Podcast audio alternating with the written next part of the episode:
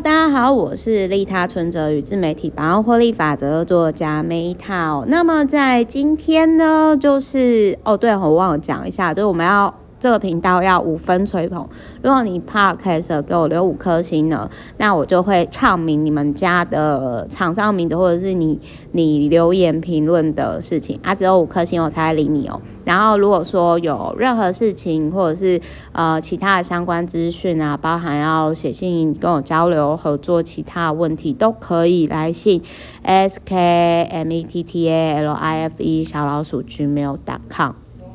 好，那就是呢，我讲一下，就是说，在今天的这一本书呢，《学习的王道》，就是久许维兹琴呢，他其实是西洋棋的冠军，然后目前呢，就是定居纽约。那我必须要讲一件事情啊，就是说。我个人是我不知道大家以前就是有没有就是很喜欢下那个西洋棋，那我自己其实有一段时间呢，我真的还蛮喜欢，就嗯，就是我觉得我会对于一个固定系统里面的东西，然后到 top 我会就是很着迷，所以有一段时间其实我是很喜欢玩那种诶西洋棋或者是五子棋的那种。就有点，就我反而不会那么喜欢玩贪食蛇，因为我觉得贪食蛇就是我比较喜欢玩下棋。然后就是说，就是除了我小时候喜欢画漫画之外，但是后来发现自己没有成为漫画家的才华。有一段时间，其实我是很喜欢下棋的。那包含比如说那个猎人，那个蚁王，最后爱上了那个小麦，是他是那个他们国家东国。妥的那个棋王，就王者很厉害。就我想要讲的是说，呃，墙有很多种。那就就是其实我觉得在西洋棋当中呢，就是在这个下棋的领域上哦。可以称王的人，他在这个世界他就是王者。那我想要讲的是说，诶，学习的王道哈，我待会会讲这一本书让我有共鸣的地方。但是我想要先讲的是说，我觉得大家在看这本书之前，可以去思考说。呃，很多人其实都会比较拿别人最优势的地方，然后去看自己不足的地方。可是你是想要当就是自己世界的冠军，还是呢？你一直就是用自己最弱的地方看别人在他自己世界是冠军的地方？那如果你持续这样看，你一定不会快乐的嘛，对不对？那我我这边我想要先跟大家分享在。就是三页这一本书里面所提到的，就是他其实一开始从引言里面他就有提到的“习数以忘数”，就是学习的习。当你学习数字到你忘掉这个数字的东西，就是它已经行云流水，就是你可以感受到蜕变中的自己。那其实为什么我会分享这一段？因为我觉得是疫情，就是二零二零年疫情的关系哦，就是我因缘际会，就是说我突然。跟自己生活相处的时间突然变多，然后我就发现到说我自己也有蜕变，就是你他他是说他透过奇异的精进的同时，内在的价值观有改变。那我是在透过呃，就是写第三本书的过程，跟就是呃，就是自媒体创作时候，然后呢，就是。我那个时候就是我印象很深刻，就是很像那个他这里有有提到的，他说呢，就是棋盘上哦，他说他棋盘上造成的心理冲击，跟他生活的，就是你在生活当中遇到问题，会反映在你的创作当中。就是各位可以，就是如果是创作者的话，可能就会理解到说我所讲那个东西。就包含，比如说，就是我在自媒体经营的过程。那比如说他，他说他之前去斯洛维尼亚的时候，哦，我这边插播一下，我之前有去过斯洛维尼亚，我真的很很喜欢，就是那边，我很喜欢东欧，就是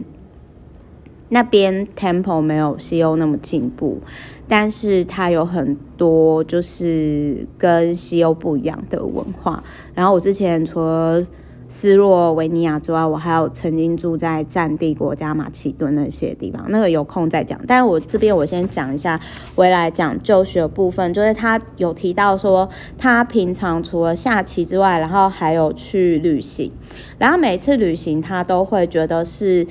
一个冒险，但是这个里面就是他有提到说什么叫习数以忘数，或者是学习行以忘形，忘忘就是说你内化成。就是说，你第一次学，就是有点类似说，我们古代的时候，你看牛不是牛，庖丁解牛，你到最后其实你看的不是牛，你已经就是将资讯整合、吸收、内化成自己东西的过程。好，那所以就是说，他其实也有提到说，他的生活跟就是奇异是有关联的，就是当今天他。他有提到说，他觉得西洋棋跟自己人生相似的地方，然后他也有观察到说，其实他的对手也会跟他有类似的状况。然后其实，在我觉得这一段他讲的很美的，就是说他其实，在棋虽然他是一个下棋的下棋者，但是他个人他觉得说，其实，在棋局上呢，他觉得他是他下棋的过程是一个。艺术家，甚至是表演者，那所以就是说，如果你今天这个领域你持续累积到，就是说习数以万数，哈，就是将你的资讯技术整合以后，像内化般本能的分享出来，那其实这些就是说，不论是创作，或者是说。他，你你遇到的问题真的会反映在表现或者是比赛上，所以你要从心理层面探掘自身的问题。呃，这种东西就有点像是，而且他也有提到说，就是在追求目标的时候，不要去失去自我风格，因为那是保持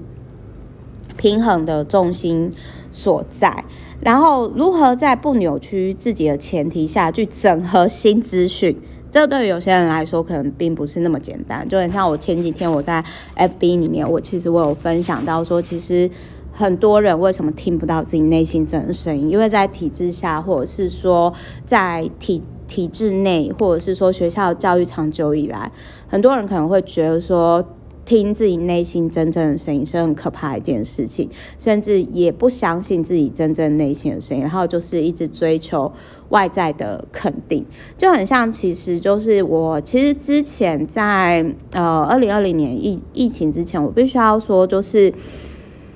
虽然说好，maybe 我得了，比如说一些什么入围奖啊，或者是上 TEDx 分享啊，或者是好，比如说我有一些头衔，但是问题是呢，就是。呃，我必须要说，就是我其实那个时候没办法那么的接受本来自己啦。就是说，有一段时间，其实我是一直处于一个，好像就是我之前前几集 podcast 也有提到，就是说我好像就是。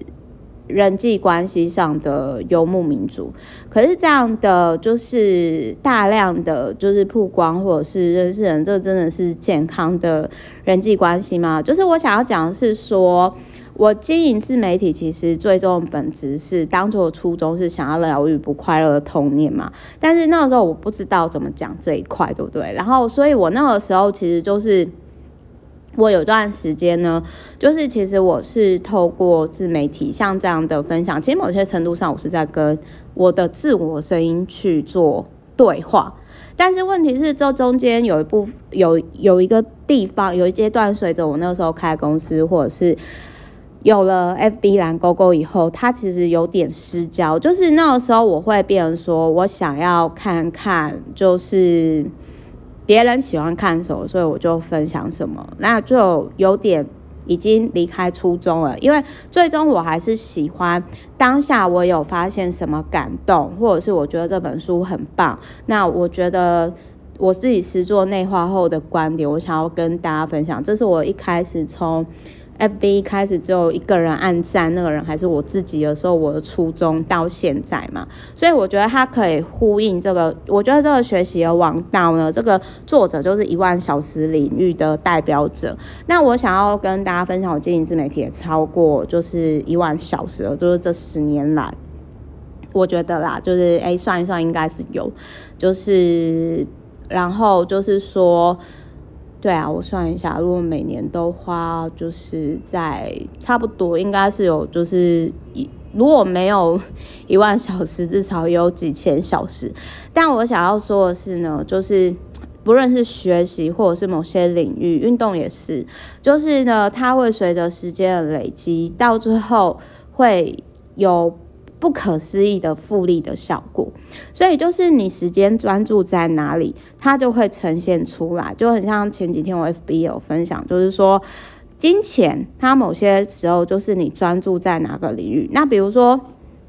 我注意到就是过比较不好，或者是年收没有到某一个阶段，其实他们的话题多半都是谁谁谁，呃呃发，就是好像都是负面的。但是生活过我挺滋润，或者是到一定程度了，他们都是说好，我正在做什么，我再来要做什么，有什么事。我可以帮忙，或者是你，我们可以交流的，这个是不一样的。所以就是，我只是要跟各位分享，在这本书我很有共鸣的地方，就是在经营自媒体上跟学习王道，就是习数遗忘术有这个部分。对我来说，其实就是经营自媒体，就是已经十年了。然后我觉得，就是说，其实我一开始就只是想要自我疗愈，然后我也很快乐享受这个过程。就是我希望大家可以去感受到，就是经营自媒体不是为了，就是当然有名有利是很好的，但是我希望大家是最终在这个过程当中，在自媒体当中，你就是自己的行为艺术表演者哦，策展者、呈现者，have fun，enjoy your game，enjoy your life，OK，好，祝福大家，God bless us。